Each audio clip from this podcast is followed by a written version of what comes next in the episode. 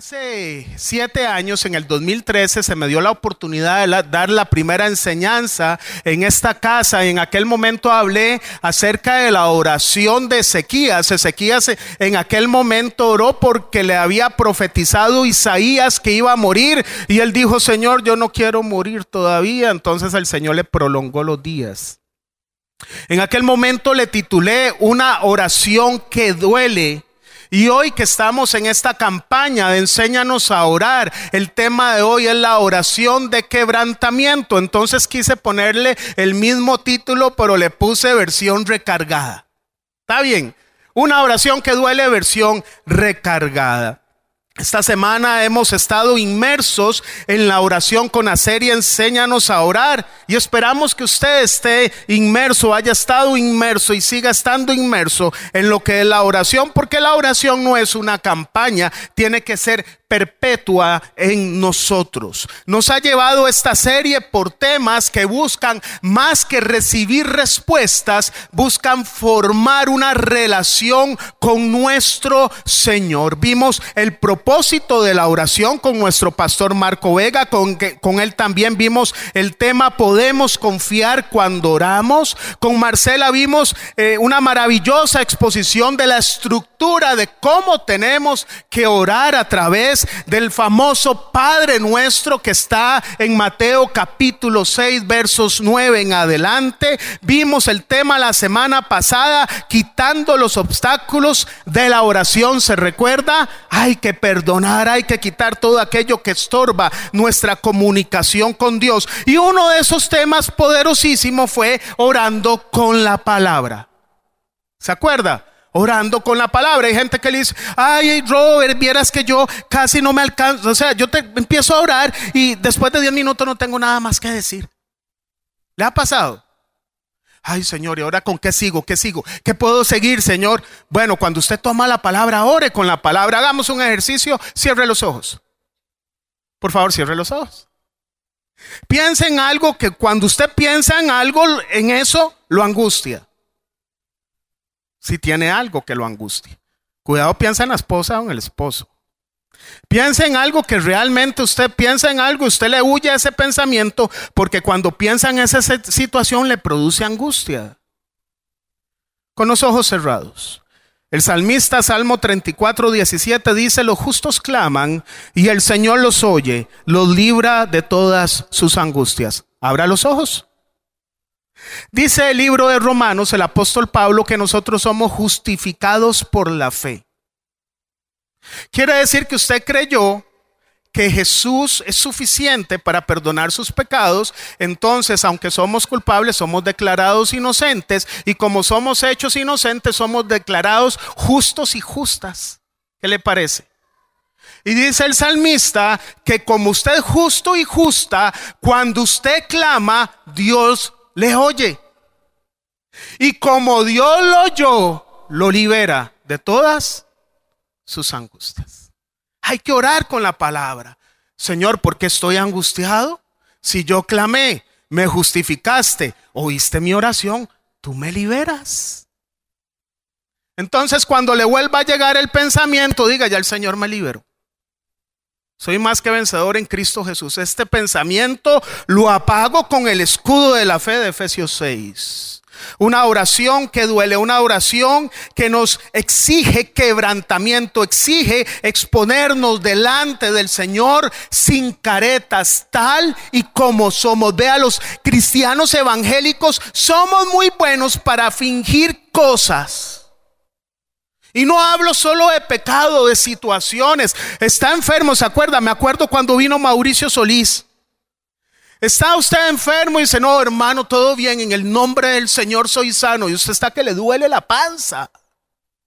Porque creemos que somos menos espirituales y confesamos que estamos pasando una necesidad. Cuando el Señor pasó muchas pruebas y en el momento de su aflicción, Señor, si es posible, pasa este trago amargo.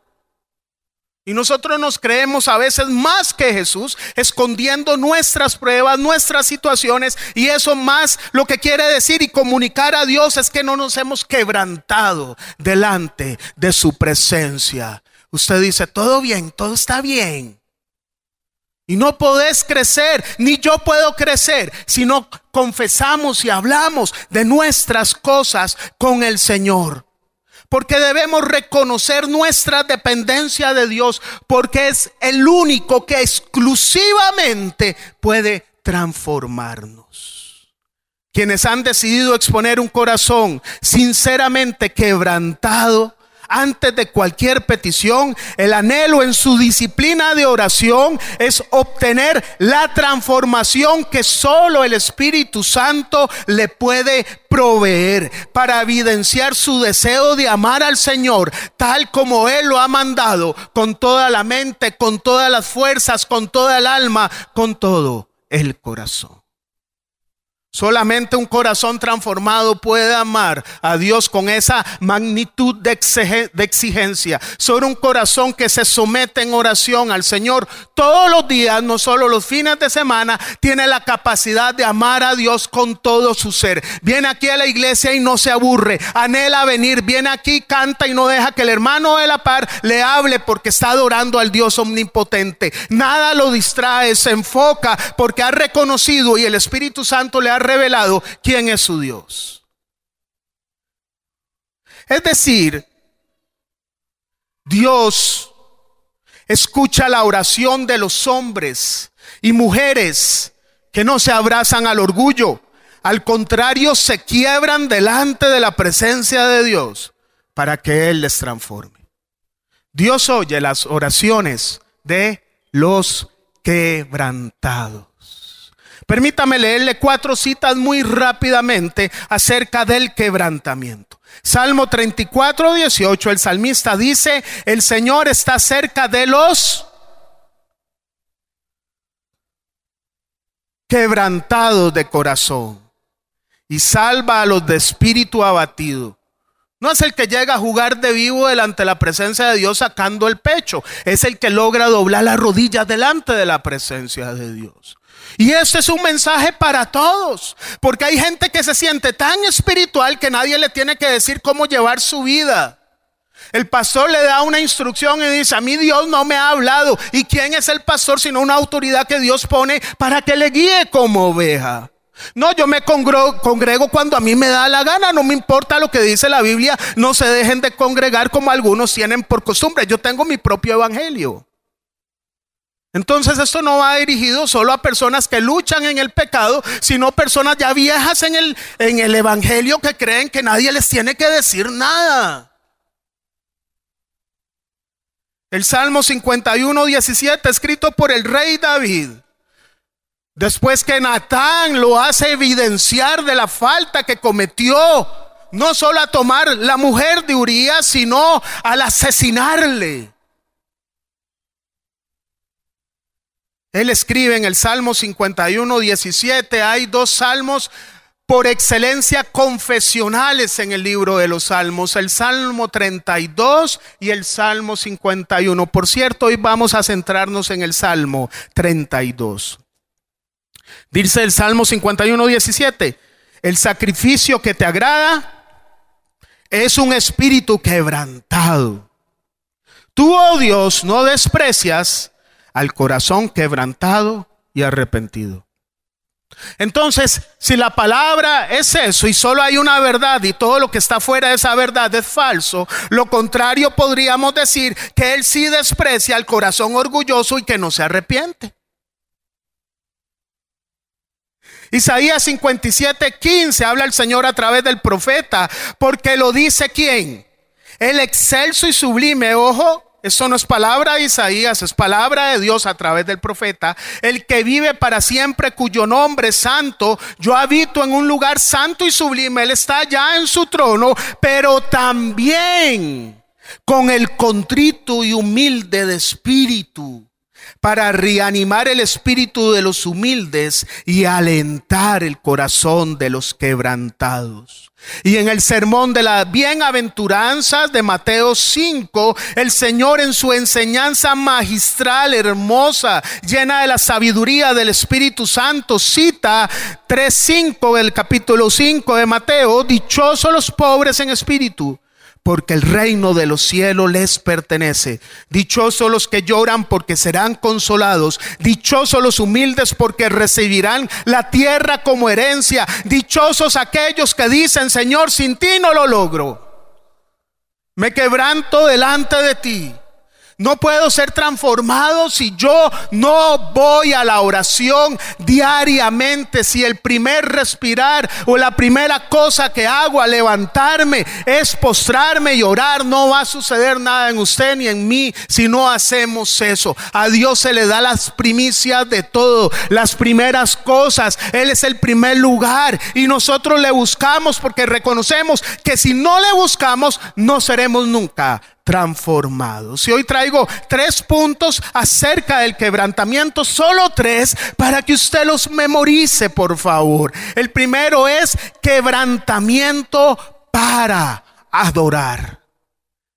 Necesitamos quebrantamiento para adorar. Vea, eso pasa mucho en muchas iglesias y la nuestra no es la excepción. Nosotros pusimos esas puertas de vidrio para que 15 minutos antes del servicio la gente que está aquí ore y la gente que está allá haga comunión. No es pecado. Nosotros vemos a los hermanos solo una vez a la semana, probablemente, y están bien, está bien que hablen y todo. Pero después, cuando empieza la adoración, ¿qué debería de pasar? Que alguien vaya y le, hey, ya empezamos. O que todos nos desconectemos ya de toda la comunión y podamos entrelazar una comunión con el Padre. Oiga, a veces nosotros los varones nos cuesta la comunicación con nuestras esposas, porque las esposas hablan como 6 millones de palabras por segundo.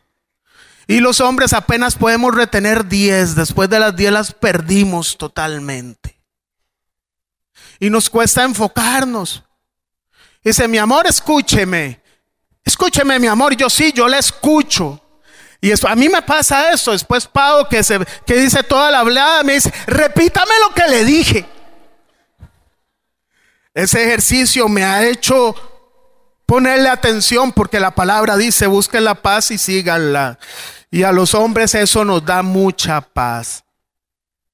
Cuando Marcelita nos habló a través de la estructura de cómo el Señor nos enseñó a orar, yo quisiera tal vez referirme nuevamente solo a dos versículos de Mateo 6, el 9 y el 10. El Señor nos dijo, ustedes deben orar así. Padre nuestro que estás en el cielo, santificado sea tu nombre, venga tu reino, hágase tu voluntad en la tierra como en el cielo. Como podemos ver, la primera etapa de cuando el Señor nos enseña a orar tiene que ver con adorar al Señor. No está centrada en las peticiones que podemos hacer, sino en contemplar a quién estamos clamando. Padre nuestro que estás en los cielos. Y me temo que hoy en día creo que primero debiéramos empezar por, por volver a explicar que Dios existe. En un mundo donde la oscuridad del escepticismo ha vuelto, donde muchos viven como si Dios no existiera, es necesario recordar que Dios existe, que Dios nos ve, que el Señor no se le escapa nada. La ciencia entre más avanza, más evidencia o aporte da, más que denegar a Dios de que Dios existe. Y aún los científicos que persisten y los filósofos ateos que siguen diciendo que el mundo o que el universo se originó de la nada, consiguiendo muchos seguidores, algunos eh, manifestados en documentales, en hallazgos, en canales de cable dedicados a la ciencia que los ponen, que hablan sobre un origen casual del universo. ¿Cómo la nada va a producir algo? Y lo digo con mucho respeto. ¿Cómo la gente puede ser seducido o seducida porque alguien tiene un PhD en alguna rama de la ciencia y dice que el mundo es casual? ¿Cómo alguien puede caer en la bruteza de creer esto? Porque la nada no hace nada. Y si la nada hizo algo es porque alguien lo hizo. Porque hay un poder inteligente superior que diseñó todo porque solo alguien que puede originar un universo de la nada es una fuerza inteligente que se llama Dios. No hay otra razón. La nada produce nada. Usted toma un telescopio y usted se da cuenta que hay un Dios detrás de las cosas. Usted se da cuenta que hay un sol. Cuando usted lee un poco de astronomía y todo esto de los planetas, usted se da cuenta que en otras galaxias hay un sol, hay soles que son 4, 5, 6, 7, 8 veces más grandes que nuestro sol. Que si fueran nuestro sol nos quemarían. Pero alguien puso un sol del tamaño perfecto y una tierra a la distancia perfecta y le puso un Júpiter que es muy grande donde colisionan todos los meteoritos y todos los cometas para que no le lleguen a la tierra y está sostenida la tierra por fuerzas gravitacionales calculadas para que no se salga de ahí y tiene una inclinación perfecta para que las estaciones se den, para que no nos queme el sol o quedemos congelados y tiene 21% de oxígeno el necesario para la, vida y la gente todavía sigue, sigue creyendo que, que el universo se hizo por obra de la casualidad. Y el universo se hizo por la obra de la causalidad. Alguien la causó, alguien hizo la vida. Y usted coge un, microscopio y usted va a ver que usted está lleno de células que no se enredan una con otra, no es una sustancia amorfa ahí revuelta, no, están recubiertas si son animales por membrana celular, si son vegetales por pared celular, todo con un fin, con un propósito, la materia. Usted ve que hay átomos que la... ¿Quién da ese diseño perfecto sino un Dios? Entonces, cuando clamemos a Dios, digamos y vivamos como que Dios existe. Porque eso, Padre nuestro que estás en los cielos, nos recuerda la frase, estás en los cielos, está sobre usted y sobre mí. No juguemos de vivos. Y aquí voy a decir algo. Para mí primeramente y para ustedes también. Cuando nosotros decimos y le decimos al Señor que, que nos haga sus hijos, créame que cuando no queremos quebrantarnos, el Señor va a generar circunstancias para quebrarnos la vida. Porque Dios lo primero que quiere es que usted y yo estemos allá en el cielo y no quemándonos en el infierno. Tenemos que empezar nosotros a buscar a Dios como que Él existe. Tenemos que empezar a clamar a Él. La persona quebrantada, sean pastores, líderes, servidores o feligreses, han aprendido el concepto de reverencia. Contaba ayer que semanas atrás estaba sentado en ese lugar con mi esposa oyendo a Marco y yo trato siempre de memorizar, de comer la palabra. Y habían dos jóvenes que estaban hablando de temas que nada que ver. Y mi esposa me conoce. Ya mi rostro estaba rosado, rojo, morado. Ya yo me iba a parar y decirle, cállense. Y como mi esposa me conoce, ustedes saben que los esposos tienen comunicación no verbal. Con un solo gesto le dice, no hable de eso que está metiendo la pata. Y yo no entiendo el mensaje, les pasa. Entonces mi esposa me hace este toque. El Señor es el que los va a transformar. Por igual les hice así. Porque hemos perdido el sentido de referencia. Le doy una estadística del 2019 de Estados Unidos que la ha recibido un profesor de apologética hace poco. En Estados Unidos, los jóvenes que van a las iglesias cristianas, el 75% se va de la iglesia. Solo un 25 permanece. Y de ese 75 solo vuelve uno de cada cuatro destrozado. ¿Qué pasa? ¿Qué es lo que ha sucedido en Estados Unidos? Y la conclusión que tienen, hay muchos conciertos, hay mucha emoción, hay muchas actividades, pero no hay oración ni quebrantamiento en la juventud. Vamos y nos sentimos que nos vamos a entretener. Ay, qué obstinado ir a Brian ahí. Qué obstinado ir ahí a Jessica. Qué obstinado ir a Sadat, a Manfred, a Claudia. Con todo respeto, como diría un joven, qué huevas son. Porque lo que queremos son actividades, porque hemos educado una juventud que sí tenemos que hacer estrategias, sí, pero la oración, el discipulado, la palabra y la vivencia no la podemos quitar, porque si no ellos no van a tener raíz. Y se van. Se van. Llega alguien y le dice, no, el universo es obra de la casualidad. Le dan un libro y lo lee, le dan la Biblia y no. Así somos, sale una noticia ahí, algo eh, que, que genera expectativa y le ponemos atención, pero no leemos o no pesamos todo con la palabra de Dios. Muchos podremos tergiversar aquella frase que Dios nos hizo a su imagen y semejanza, cambiándolo como si Dios fue hecho a nuestra imagen y semejanza. Podemos creer que tenemos un Dios a la carta, que le decimos, Señor, yo te sigo, pero esta parte de la Biblia yo no la quiero vivir, pero esta sí. Entonces, hagamos un evangelio entre usted y yo. Tenemos que volver a reconocer que hay un Dios en los cielos y solo los quebrantados le adoran a Él. Por eso cuando usted le canta al Señor, cierra los ojos y usted entiende lo que le está diciendo porque usted ama al Señor con sus pensamientos, con sus sentimientos, con sus fuerzas, con su voluntad. Dios merece ser amado. Dios merece que nos enamoremos de Él. Él murió por nosotros, caramba.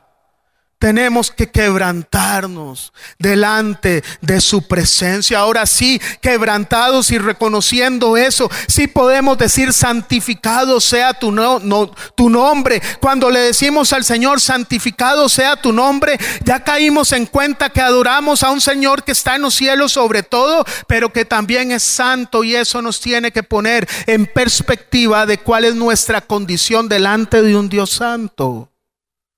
¿Cómo llegamos nosotros?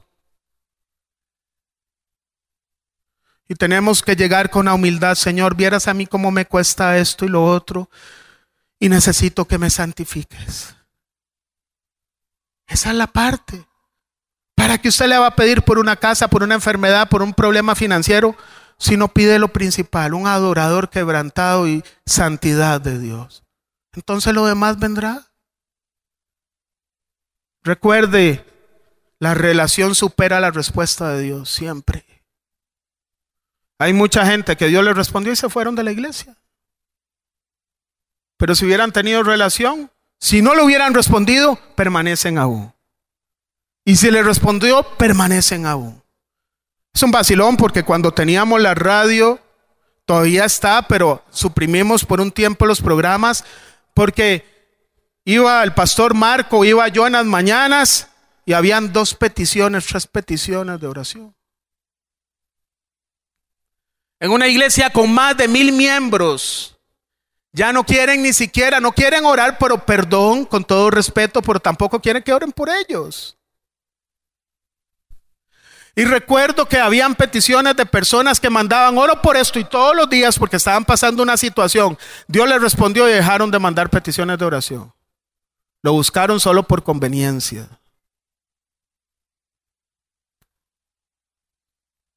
Ese es el diagnóstico no solo de nosotros, de las iglesias en general, alrededor del mundo.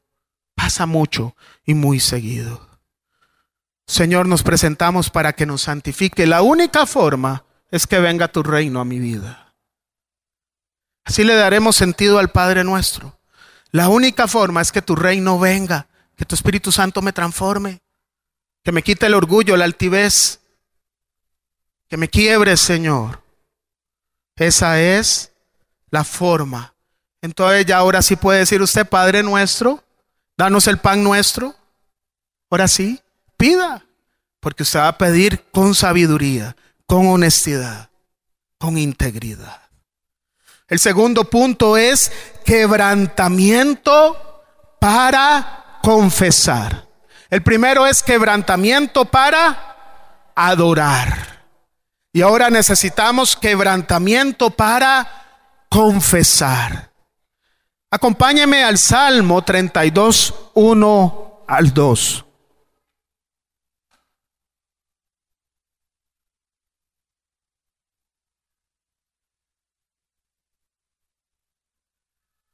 Siempre me da risa la, la frase que usó allá acá Silvia Zúñiga, enciendan sus Biblias. Ya todas están en, en dispositivos. Salmo 32, 1 al 2. Dice el salmista, dichoso aquel a quien se le perdonan sus transgresiones, a quien se le borran sus pecados, dichoso aquel a quien el Señor no toma en cuenta su maldad y en cuyo espíritu no hay engaño. Cuando perdonamos, liberamos a otros de sus agravios y nos liberamos a nosotros mismos de la amargura, del rencor y del resentimiento, tal y como lo vimos la semana pasada con nuestro pastor. Cuando pecamos y confesamos nuestras faltas, Dios nos libera de nuestra culpa por su gracia. Y esa gracia que nos libera no implica que persistamos en el pecado, sino que nos acerquemos a Dios para ser libres del pecado. Como les decía, hay dos salmos confesionales, el 32 y 51, pero hoy nos vamos a centrar en el Salmo 32. Téngalo ahí, no lo pierda. No hay nada como sentirse liviano. Como se dice por allí, el que nada debe nada teme. Que usted viene a la iglesia y usted sabe que usted no le debe, por ejemplo, plata a nadie. Usted no tiene que esconderse. Ay, a ese le debo, voy a cambiar la cera. Vea, el que nada debe no tiene que esconderse. Y la única forma para experimentar este perdón liberador se llama la confesión. Si algo rescato yo, y no se me malinterprete, de la iglesia católica, es el acto de confesión. Quítele usted el absolver pecados, quíteselo. Pero el acto de confesión en sí es bíblico. No es suficiente con pedirle a Dios perdón, tenemos que hablar a alguien para que le rindamos cuentas para ver si avanzamos. Yo he contado acá que cuando le doy consejería a alguien financiera porque está muy enredado o enredada, le hago todo un plan de pagos y le hago un presupuesto y le veo las tarjetas de crédito y le digo, como yo trabajo en un banco, le digo, ¿me das autorización para revisarte en a su jefe? Yo pido la autorización, de hecho yo no puedo violentar secreto bancario ni nada sin consentimiento del cliente. Y me dice, ¿y para qué? Para ver si usaste la tarjeta.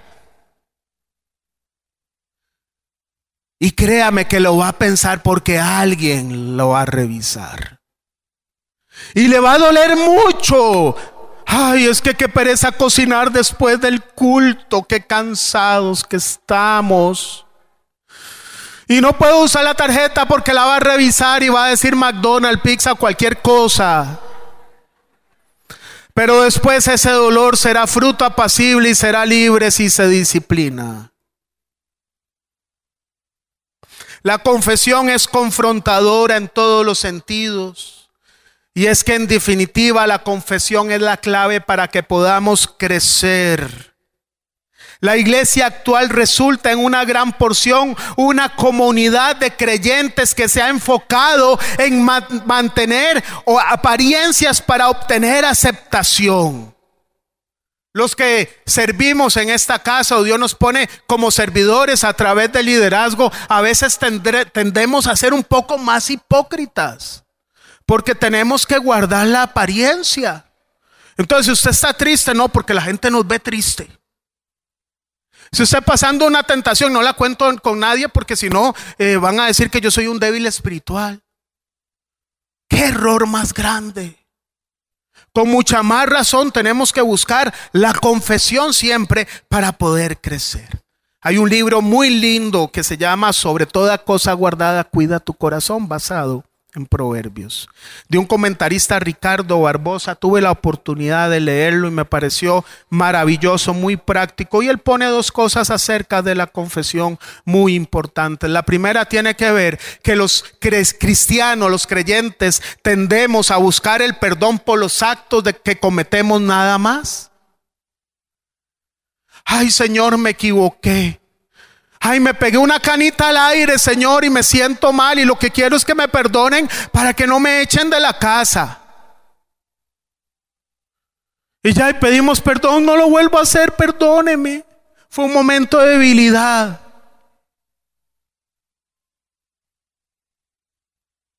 Pedimos indultos por los actos, pero Dios no quiere eso. Qué diferente es la oración si esta persona dice, no es que cometí, ¿sabe qué, Señor? Es que mi corazón, cuando ve a una mujer, se pone como loco. Y sé que si usted no transforma este corazón, voy a seguir cometiendo los actos por los cuales te pido perdón cada día. ¿Por qué mejor no transformas este corazón que no está educado? Que cuando veo a una mujer, en lugar de verla así, la veo así. Educa mis ojos, como dice Job. No he visto, mis ojos no han visto ni a la doncella, decía Job. Edúcame, Señor. Edúcame con el manejo de las finanzas, Señor, porque alguien llega y me rescata y me vuelve a endeudar. Y no son los actos, es que hay un vacío en mi corazón que cree que con comprar todo para la casa se va a llenar y más bien eso me está hundiendo más, Señor. Transforma mi corazón. Señor, si usted es mujer, ay Señor, ayúdame allá, no estarle gritando a mi esposo por todo, Señor. Porque Él con todos sus defectos lo hiciste a tu imagen y semejanza. Ayúdame a entender que la palabra amorosa va a calar más en Él que el grito y la violencia. Cómo Dios nos tiene que perdonar o transformar el corazón. No se quede en el perdón de hechos, Busque la transformación del Señor. Busque la capacidad de estar transformado. Yo usualmente dentro de todos los defectos y virtudes que Dios nos va dando en el crecimiento, el manejar, yo no soy salvaje para manejar. En eso sí mi esposa puede darle fe de que en esa área yo no la tengo. Al menos lo creí hace unos pocos días. Entonces yo soy en un semáforo y una señora, si el semáforo de aquí se pone en verde, ¿qué quiere decir? Que el de acá se puso en rojo. Entonces yo le doy y la señora se mete. Y yo eh, tiendo a tocar el pito no por mala crianza, sino como para decirle, si usted se lo vuelve a brincar, no va a haber un rover que no la choque. Se la va a ir con todo probablemente. Y entonces le toco el pito y la señora lo que hace es sacar su mano y me hizo una seña gloriosa. Y en mis adentros dice, oh vieja desgraciada, eso fue lo que yo dije. Y dije, Señor, no conoce, Padre, perdóname. Y oré por ella, iba manejando la oficina, Señor, ayúdala, protéjala, que no se siga brincando los semáforos, para que no la choquen, Señor, y tenga larga vida. Eso es lo que nos manda hacer al Señor, bendecir y no maldecir, pero eso solo se logra a través de una oración. Tenemos que hacerlo. Y la otra cosa es el cinismo. ¿Qué es cinismo? ¿Qué es cinismo? Que usted le cuente algo a alguien que sabe que usted está haciendo lo malo y le diga que no. Yo atendí una pareja y lo digo porque ellos no vienen a esta casa. Y yo lo he contado acá y decía, era por infidelidad y, él decía, eh, sí, yo no lo niego, pero es que yo no tengo la culpa que las mujeres me persigan. Oiga, qué ganas de darle una patada santa en lugar de un consejo santo, ¿verdad? ¿Cómo se llama eso? Cinismo. ya al final le dije, cara dura, vos no te voy a atender, tenés el corazón endurecido. Vamos a empoderar a tu esposa para que tome decisiones. Eso fue lo que le dije. No quiero conversar con vos. Vos no querés el consejo. Tu corazón está endurecido. Que Dios se lo quiebre. Al día siguiente me llama don Robert, atiéndame por favor. Yo estaba trabajando, era un sábado, trabajaba en aquel momento mediodía y le digo, no te espero a las 12, a la una. Era la una y no llegó una y diez, no llegó una y quince no llegó una y veinte, no llegó y yo jale. Me llama a las dos, aquí estoy. Y le digo yo, lo siento, yo no soy su esposa, que la aguanta todo. Pero cuántas veces usted y yo somos cínicos delante de Dios, que venimos a la iglesia, levantamos manos, como que si, como que si Dios no nos vio las cosas que hacemos. Señor, te amo, te amo, pero ando viendo lo que no tengo que ver, pero no importa, porque todo es gracias, Señor. Te amo, te amo, pero hoy el salario que me diste lo desperdicié, pero no importa, Señor, usted comprende. Somos cínicos delante de la presencia de Dios. Y tenemos que confesar a Él las cosas si queremos tener una verdadera transformación. ¿Sabe? Cuando no confesamos las faltas, nos llenamos de enfermedad espiritual y de enfermedad física. El Salmo 32, 3, 4, ahí mismo dice el salmista, mientras guardé silencio, mis huesos se fueron consumiendo por mi gemir. De todo el día mi fuerza se fue debilitando como el calor del verano, porque día y noche tu mano pesaba sobre mí. Cuando usted y yo no confesamos las cosas, nos enfermamos el alma y nos enfermamos el cuerpo. Hay mucha gente que pasa enferma porque tiene pecados que no confiesa. Hay gente que pasa con problemas de salud porque tiene rencores que no confronta. Porque tiene la vida amargada. Y eso le produce ansiedad, estrés y después le produce fallas cardíacas. El salmista no se equivoca. Porque el que tiene pecado sin confesar sabe que tarde que temprano será descubierto, pero no quiere confesar porque siente que Dios lo va a condenar y no sabe que Dios lo va a transformar. Dios no lo va a condenar, no lo va a quemar. Le va a decir, hijo, hija, gracias. Vea mi amorcito, mi amorcita. Yo soy el que lo va a transformar. Eso es lo que yo esperaba. Ya yo sabía eso. Pero quería quebrantarte. Y si no me cree que produce eso, Santiago 5, 13 al 16. Se lo leo rápidamente porque la mañana avanza pronto. ¿Está afligido alguno entre ustedes? ¿Qué dice? Que ore. Voy a hacer un paréntesis. Tengamos, pida oración, es bueno. Pero la oración es responsabilidad suya. Ay, hermano, hermano, puede orar por mí, puede orar por mí. A veces a mí me dan ganas de decir, usted ora por usted. Porque yo voy a orar por usted, pero si usted no ora por usted, nada va, a pasar. ¿Está alguno de buen ánimo que cante alabanzas? No que se vaya y se eche unas birras. Que cante alabanzas. ¿Está enfermo alguno de ustedes? Haga llamar a los ancianos de la iglesia para que oren por él y lo ujan con aceite en el nombre del Señor. Se está enfermo y busca a Hani, ora ahí, ora por él, usted sale sanititico. La oración de fe sanará al enfermo y el Señor lo levantará. No dice que la oración de fe algunas veces sanará, dice sanará. Y si ha pecado, su pecado se le... Por eso confiésense unos a otros, que solo a Dios o a los demás. ¿El acto confesional es bíblico o no? Es que yo, ¿por qué tengo que hablar de mis cosas con alguien? Solo Dios y Dios conoce. Entonces borramos esto de Santiago. Por eso confiésense unos a otros sus pecados y oren unos por otros para que sean, para que sean qué? Sanados. La oración del justo es poderosa y eficaz. Por ahí el año 89, yo me crié en una iglesia con corte bautista y en ese tipo de iglesias o al menos la denominación en que yo fui criado por mis padres, era un poco incómodo para la persona nueva. Porque aquí cuando se hace un llamado nos ponemos de pie, adoramos al Señor, apagamos las luces. Si alguien quiere recibir al Señor, si alguien quiere confesar sus faltas, pase adelante. Y los demás no abran los ojos, no sean chepitos. Siga adorando en comunión con el Señor. Ahí es diferente.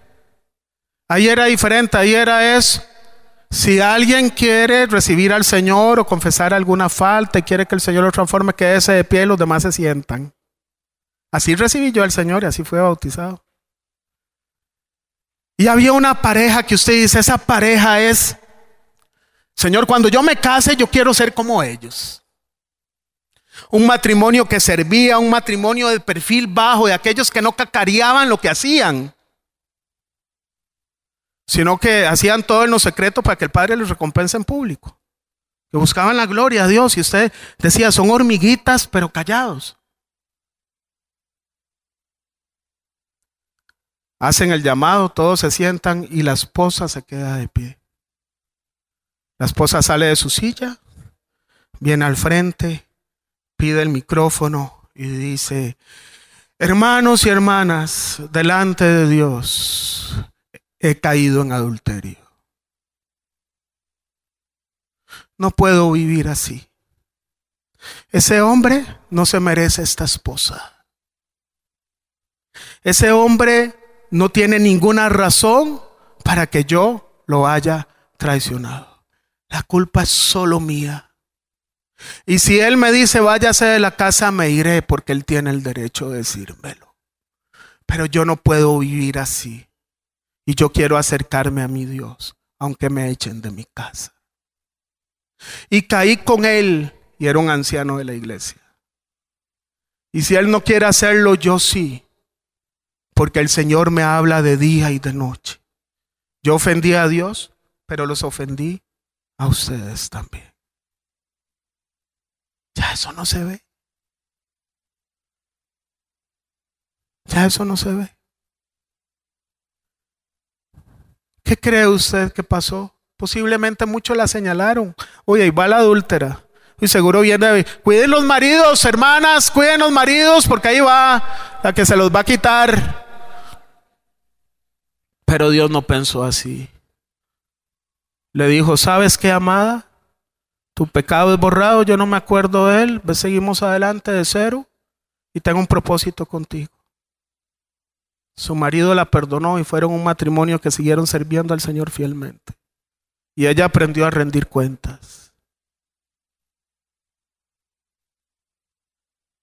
Muchos podemos forjar un destino lejos de Dios solo por no confesar. Ahí mismo en el capítulo 32, 5 al 7 dice, pero te confesé mi pecado y no te oculté mi maldad. Me dije, voy a confesar mis transgresiones al Señor y tú perdonaste mi maldad y mi pecado. Por eso los fieles te invocan en momentos de angustia. Caudalosas aguas podrán desbordarse, pero a ellos no los alcanzarán. Tú eres mi refugio, tú me proteges del peligro y me rodeas con cánticos de liberación. Qué lindo el Señor te recuerda cuando venga la acusación del diablo, yo te rodeo con cáticos de liberación, yo te liberté, yo te perdoné, yo te borré, sigues siendo mi hijo, por eso en mí encuentras tu refugio. Es en el Señor.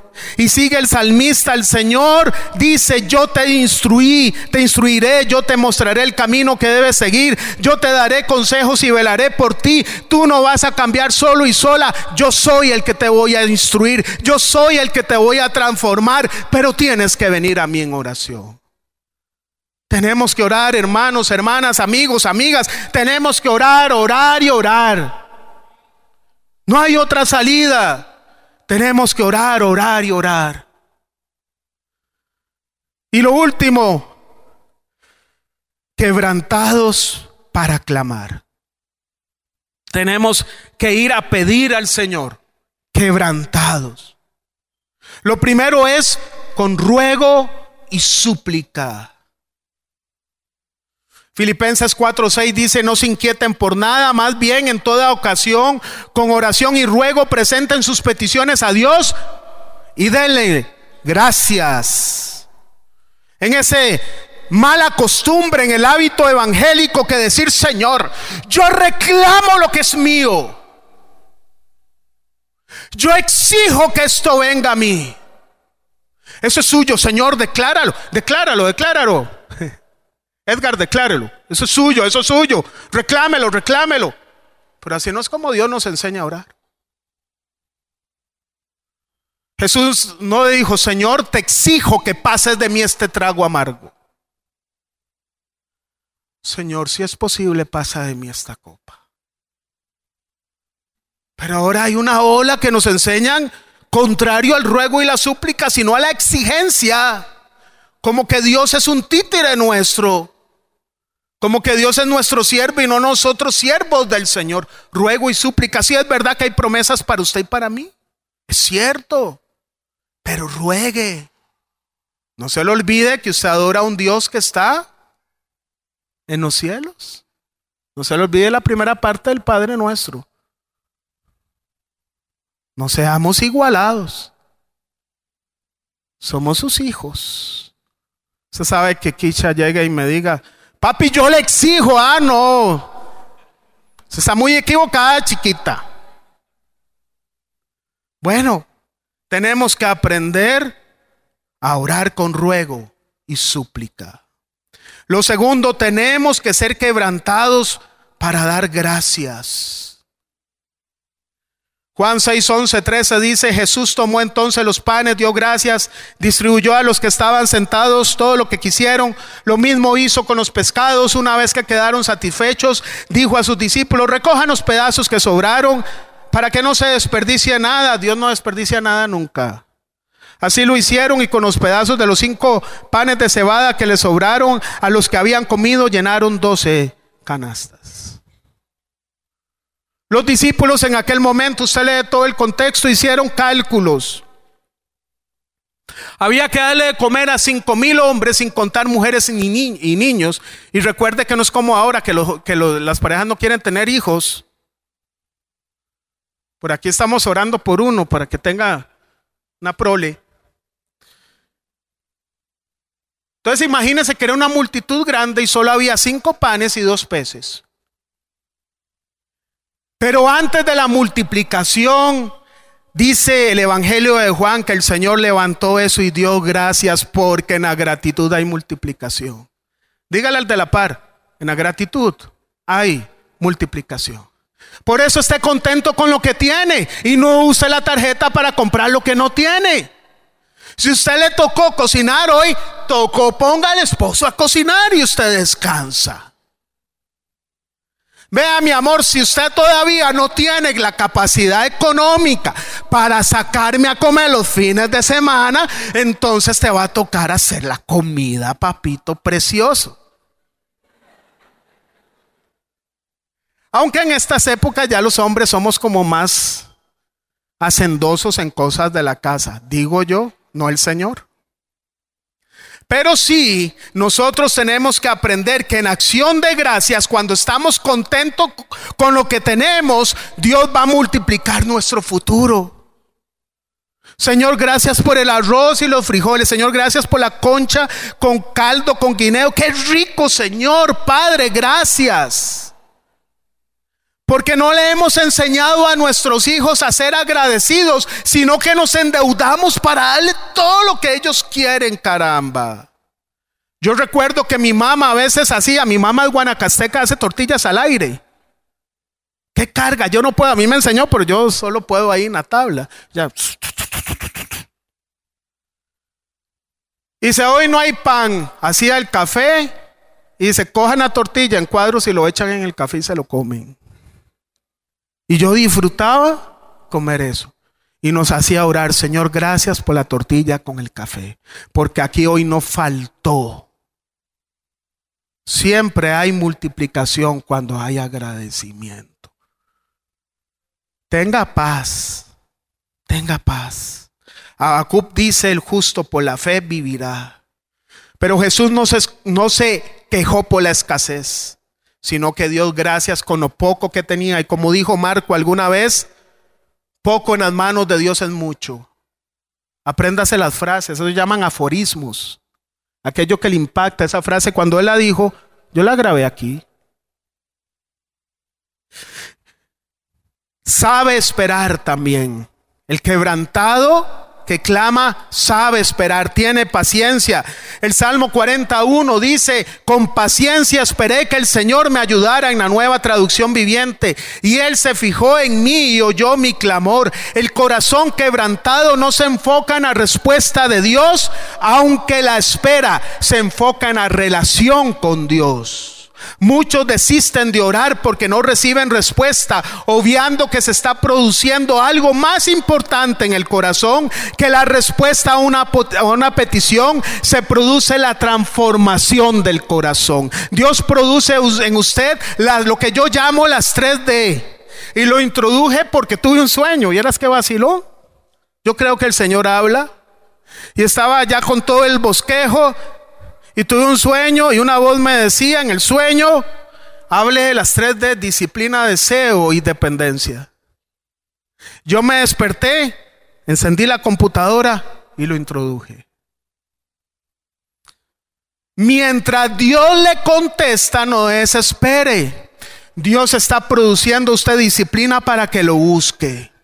Está produciendo usted deseo para que usted lo ame como Él está enamorado de usted. Y está generando dependencia para que la primera opción no sea las tarjetas, sino sea su creador. Dios quiere formar en nosotros disciplina, descendencia, dependencia y deseo. Hay una frase por ahí que leí que dice, desistir es de cobardes, insistir es de valientes. Tenemos que insistir. Haya o no haya respuesta, Dios existe y quiere lo mejor para nosotros. Y termino, intercede por otros. El corazón quebrantado no tiene una oración en singular, la tiene en plural. Ora por otros. Lucas 22, 31, 32 dice, Simón, Simón, mira que Satanás ha pedido zarandearlos a ustedes como si fueran trigo. Wow. Satanás vino y dijo, los voy a pasar por la zaranda ahí. ¿Y qué le dijo el Señor? Pedro, no te preocupes, yo le dije a Satanás, jálese, déjelos tranquilos. Esa no fue la respuesta. Pero yo he orado por ti, para que no falle tu fe cuando ven. Para que estés firme. No le está diciendo, no van a venir ataques. Estoy orando para que no falle tu fe. Y eso solo se logra cuando hay relación. Cuando te hayas vuelto a mí, fortalece a tus hermanos. Hace mucho tiempo conocí a un chico. Le pido cinco minutos, por favor. Conocí a un chico y este chico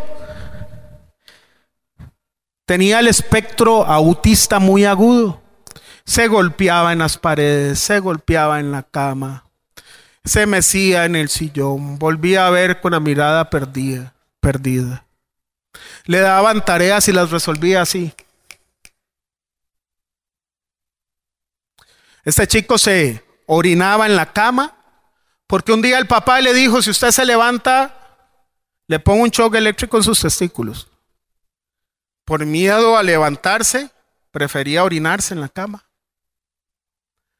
La mamá empieza a interceder por su hijo en oración y le dice, tal vez no haya esperanza para él, tal vez para mi esposo él sea la última opción de progreso, pero eres el que va a sobresalir, decía mamá, la mamá de ese chico, la mami de ese chico. Llegan donde la, la psiquiatra y llaman al papá. Usted le dice eso a su hijo, es que su hijo contó. Ya Dios lo estaba liberando del espectro autista, contó. El papá toma al chico, se sienta con él y ese señor con su dureza que había se quiebra delante del hijo. Y le dice, mi amor, te voy a contar todo lo que yo pasé cuando era pequeño, por eso me cuesta. Yo vi a mi papá, me crié en un hogar, decía él, que habían sirvientas para todo. Y yo vi a mi papá desnudar a la cocinera y tener relaciones en la cocina. Yo lo vi, era un niño. Y como lo vi, me dejó todo morado. Tuve que irme de mi casa a los 17 años porque sufrí mucho. Y a veces me cuesta digo estupideces. Pero te pido perdón. El papá al chico. Y a partir de ahí nunca le dijo una babosada de esas.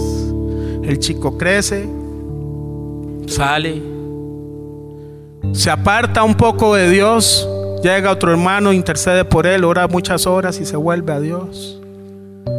Aquel que nadie daba un 5 por él llega y saca sus grados universitarios con buenas notas.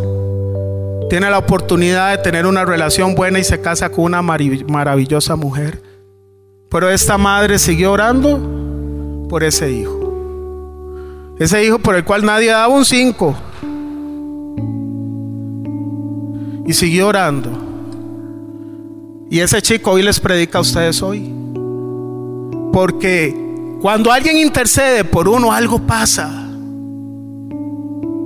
Y Dios lo que le dice a uno es, si alguien intercedió por usted y usted es el fruto de una oración de alguien, a usted le toca ahora tomar la estafeta y orar por otros.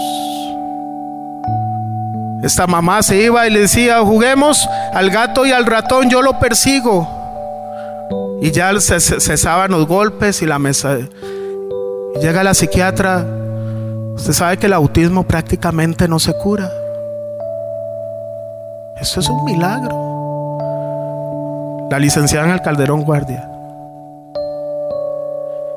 Yo no puedo decir y darle el mismo diagnóstico jamás. Yo no me acuerdo de muchas cosas. Mi mamá me cuenta y tiene el expediente. Y me dice, ¿sabe qué? Bendiga a sus hijos siempre, me dice mami. Bendiga a Joshua, bendiga a Kisha. Ore por ellos, ore por sus esposos. Ore por su vida. Me decía mi mamá, haga la oración que hacen los judíos. Yo tuve una abuela judía, la mamá de papi era judía, judía. No judía. Y ellos oran, le ponen las manos a los hijos y le dicen, nunca pedirás prestado y muchos suplicarán tu favor y no te negarás a darlo. Aunque los judíos son codos. Yo tomé a Joshua, nació, lo elevé con las manos. Señor, lo consagro a ti, es tuyo, no mío. Tomé a Fío, hice lo mismo. Hice esa oración. Póngase de pie, por favor.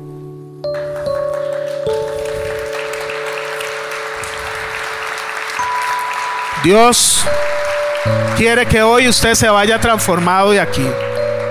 Dios quiere hoy que se vaya transformado de aquí. Le va a tomar solo un minuto. Cierre sus ojos.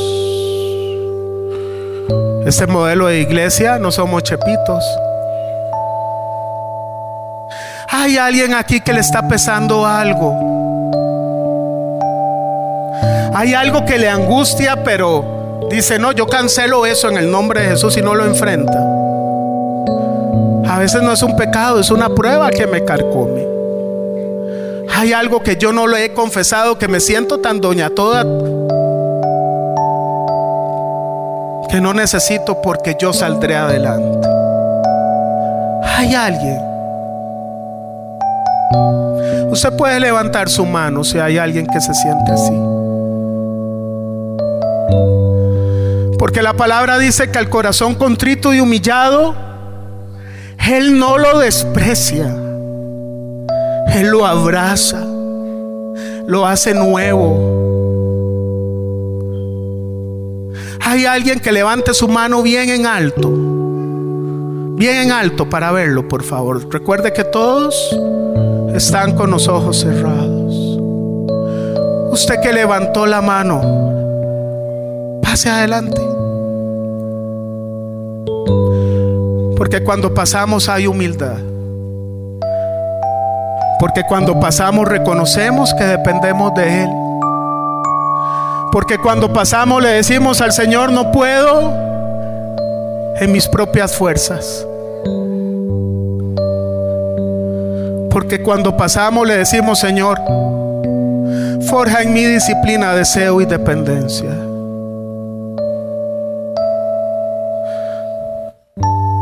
Hay fiesta en los cielos hoy.